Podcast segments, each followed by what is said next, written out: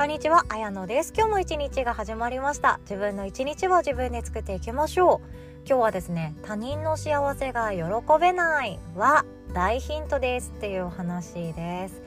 なんで大ヒントなんだろうって思うかもしれないですよね。この他人の幸せが喜べないって小さい時からふつふつとある感情だと思うんですよ。私自身ももちろんありますし何ていうかその他人の幸せが喜べない自分に対してまた嫌になったりとか誰かのことを羨ましく思ってる自分を認めたくないとかでもその認められない自分がなんて心の狭い嫌なやつなんだろうって思って目を背けたくなってしまったりとかでその自分に対してだけじゃなくて他人の幸せとか他人の物事を全てのことに対して目を背けたいなとかいろんな感情が湧いたことがある方もいらっしゃるかもしれないですよね。私自身も本当にできてない人間なので普通に湧いてきます。でこの他人の幸せを喜べない感情って湧いてきちゃ嫌なものじゃ実はなくってめちゃくちゃヒントがそこにあるっていうこと。今日はそんな気づきをプレゼントできたらなと考えております。その前にお知らせをさせてください。ウルビーマインドフルネス指導者養成講座のリアルクラス実践プラン。5月コースが開講となります。5月はですね毎週の木曜日の朝9時30分スタートと毎週日曜日の朝7時スタートの2つのコースをご用意させていただきました。どちらもオンラインの Zoom を使っての開講となっておりまして、えっと、5月クラスに参加しますっていう方はですねまずこれまでの VTR で事前学習していただくことができます。なので前回の11月コースを受講してくださった方々が、えっと、アーカイブとして持たれていらっしゃるもの受講された講座そのものをですねアーカイブ VTR としてすでに視聴することができます。もうそれだけでも十分の学びかなと思うんですけどそれを土台に5月はリアルクラスで実践していくっていう流れになっております。で時間がなくてアーカイブ VTR 全部見切れてませんっていう方もですね全然それはそれで OK でその中でリアルの時間でオンラインの時間で学べること感じられることアウトプットできることっていうものをまず集中して楽しんで自分とつながっていただきたいなと思っております。また4月22日までにお申し込みいただく方はですね2万円引きでお得に始めることができるようにプレゼントもご用意させていただきました。2万円引きのサービスを受けたい方はですね銀行口座で一括での振り込みだけの対応とはなってしまうんですけれどもいや一番安くお得に始めたいという方は是非ともこのプランをお勧めしております。詳細はこの音声の概要欄の URL リンクからウェルビーマインドフルネス指導者養成講座の画像をタップしていただけますとご覧いただけるかなと思います講座の内容やどんなことができるようになるかということもその中に書かせていただいております桂先生とともにですねこのウェルビーマインドフルネス指導者養成講座っていうのは、えーとまあ、続けていきたいよねって思ってるものの一つでもあるんですよね。でそれが何かっていうと自分たちまず私たち自身がマインドフルネスっていうものを使うようになって勉強してみて心地がいい生き方っていうのが知れたなっていう体感できてるなっていうのがまず一つ大きく理由としてあるんですよね。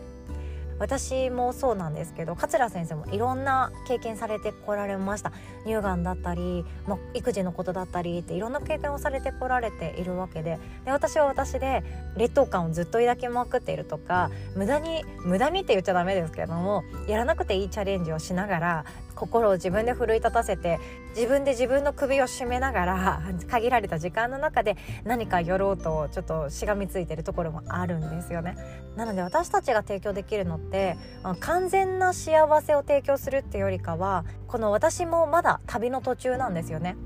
旅の途中であってこの旅の途中っていうのが一番面白いところであってプロセスですよね。私はどう生きたら心地いいんだろう。私はどう自分とつながっていくと心地いいんだろう。こういう生き方こういう働き方こういう思いを伝えるやり方っていう風にああでもないこうでもないって散策してるこのプロセスを心地よく生きていくその一つのアイテムがマインドフルネスだと思います。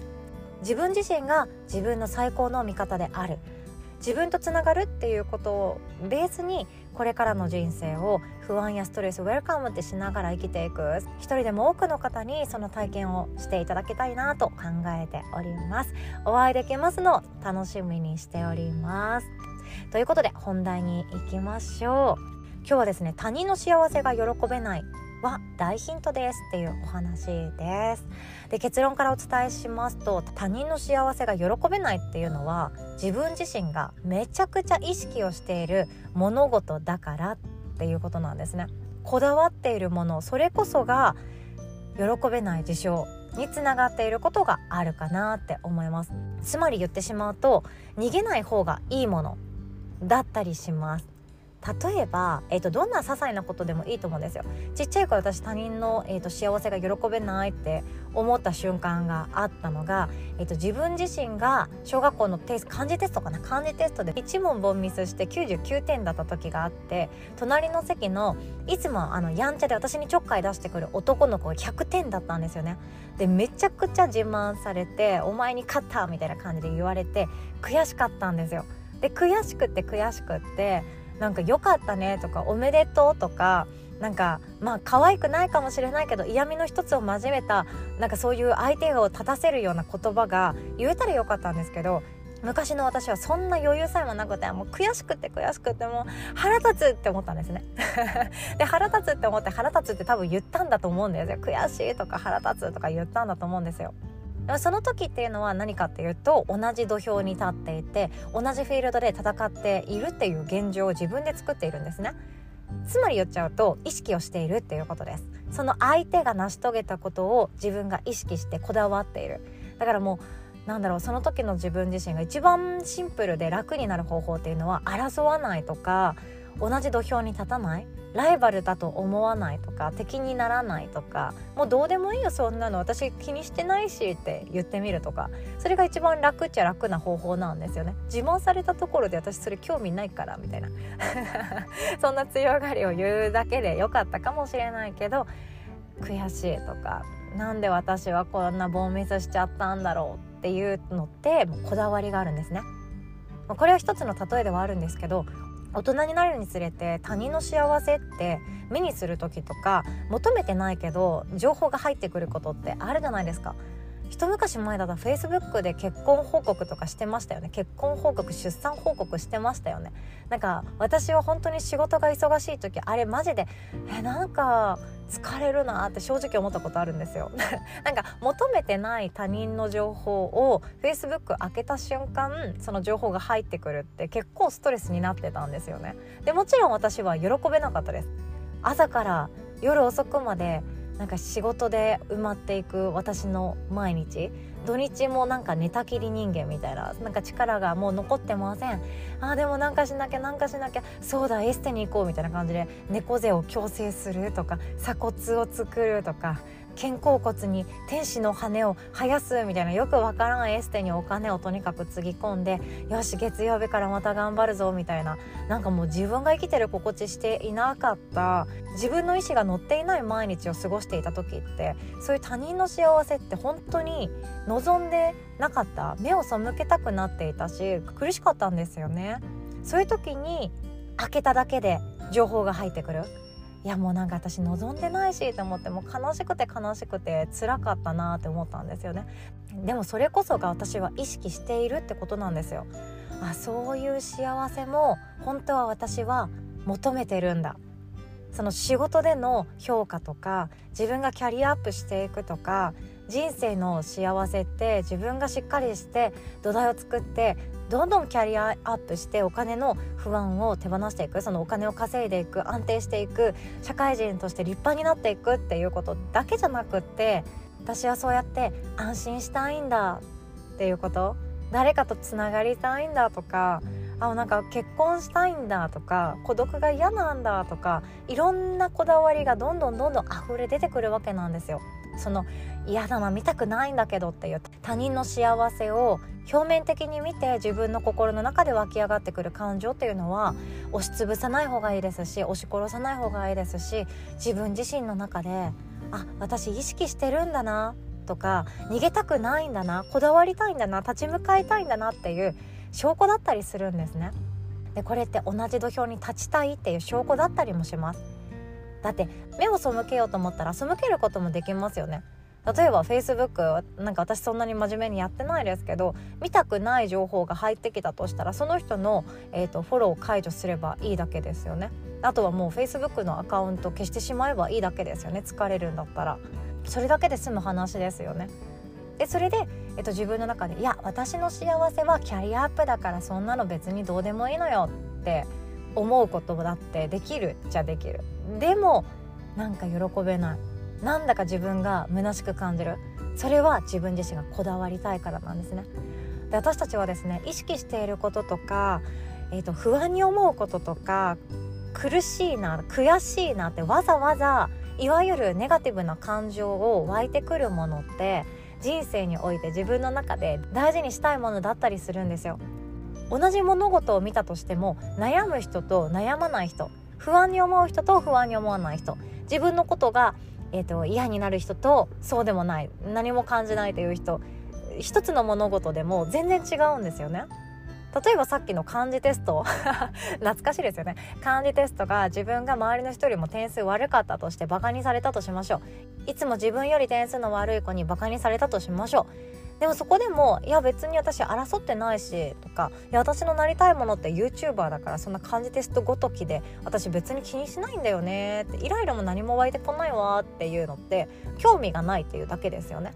大人になって他人の結婚他人の出産じゃあ他人の、えーとキャリアアップじゃあ他人がマイホーム建てたとかそういう情報が入ってきたとしてもあなんか別に興味ないなっていうものといやなんか自分のことが悲しくなるとかなんか羨ましいなでもおめでとうっていう気にもなれないうっていうのって極端だと思うんですよね。でそのネガティブな世間一般のネガティブな感情が湧いてくるものほど自分自身がこだわりたいものだと思います。私はそれが仕事の内容でした。仕事の内容って、えーと、いい仕事に就くとかじゃなくって自分が自分だからこそできる仕事でそして誰かに必要とされたいということ。そして自由度っていうものがちゃんと自分の中で作れているっていうこと。雇われていないっていう事実。それが私の中で本当にこだわってきたものなんですね。なのですでにそうやって確立されている、えっと、方々を見るとわあ悔しい私も頑張りたいって思うんですよ。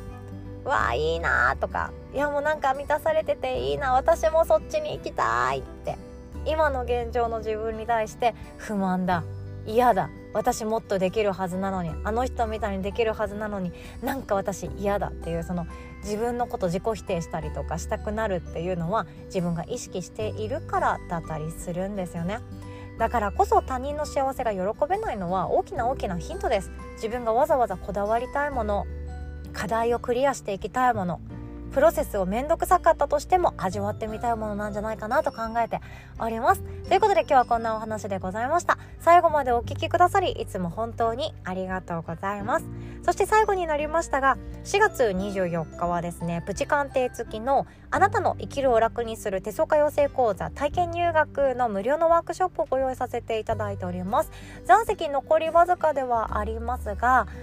あなたの手のひらのお写真を使って実際に鑑定していくっていうその心地を味わっていただきたいなと考えております。詳細はこの音声の概要欄の URL リンクから募集中。オンラインセミナーワークショップ一覧からチェックしてご予約いただけますと幸いです。また5月6月もですね定期的に開催はしていこうと考えておりますのでご興味ある方チェックしてください。でお互い素敵な一日を作っていきましょう。最後までお聴きくださりいつも本当にありがとうございます。おしまい。